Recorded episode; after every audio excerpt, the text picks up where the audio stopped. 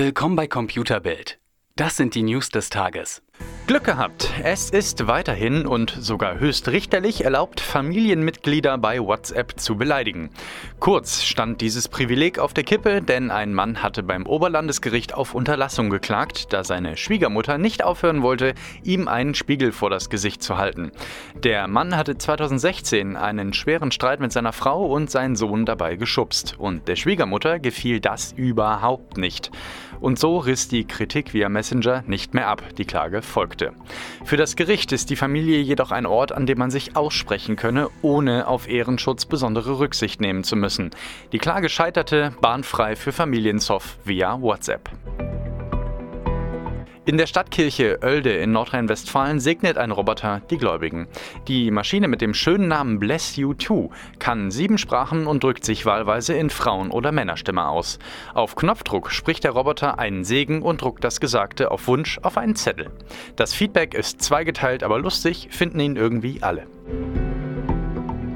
Gestern berichteten wir über die Schnüffel-App Facebook Research, die Teilnehmern 20 US-Dollar für alle privaten Daten bot.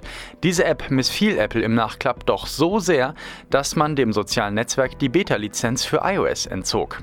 Auch seitens Facebook sagte man die Einstellung der App zu, auch wenn die Einsicht bei Mark Zuckerberg traditionell nach der Katastrophe kommt. Eine Entschuldigung gab es natürlich auch, aber will die eigentlich noch jemand hören?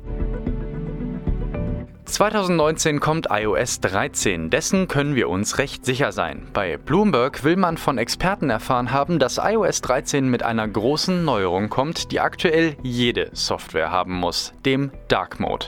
Außerdem soll es Verbesserungen für CarPlay geben und einen neuen Startbildschirm für iPads sowie iPad-spezifische Updates. Mit einem finalen Release ist vor September aber wie immer nicht zu rechnen.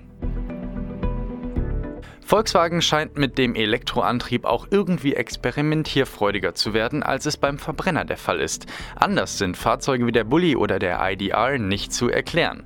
Auch für Spaßfahrzeuge tut sich was, denn VW bringt den Strandbuggy als Elektroauto zurück. Der Prototyp wird erstmals auf dem Genfer Autosalon im März stehen.